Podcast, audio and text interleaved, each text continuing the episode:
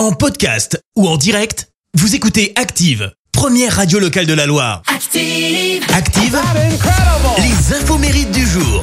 Soyez les bienvenus. En ce mardi 5 avril, nous fêtons les Irène. Côté anniversaire, le dessinateur de manga japonais Akira Toriyama fête ses 67 ans. Alors lui, il a marqué euh, l'enfance de beaucoup, beaucoup d'entre nous. On connaît tous son œuvre. Pourtant, il avait raté euh, tous les concours de dessin auxquels il avait participé. Il a dû essuyer de nombreux refus avant d'être engagé dans une maison d'édition et son tuteur a bien fait de lui donner sa chance puisque Akira Toriyama est le créateur d'un des mangas les plus populaires et réussis au monde. Dragon Ball Z, c'est lui.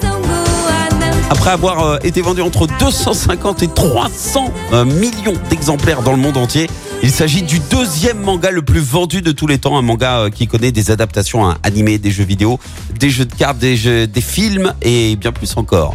Et puis le rappeur américain Pharrell Williams, lui vient d'avoir 49 ans.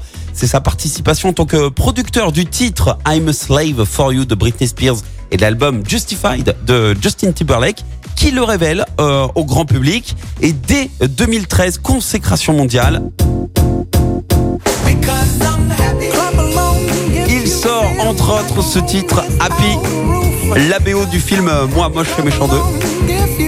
En France, c'est la chanson qui est restée le plus longtemps numéro 1 des ventes depuis la création du top 50. Est également euh, le titre resté le plus longtemps dans le top 10, 37 semaines.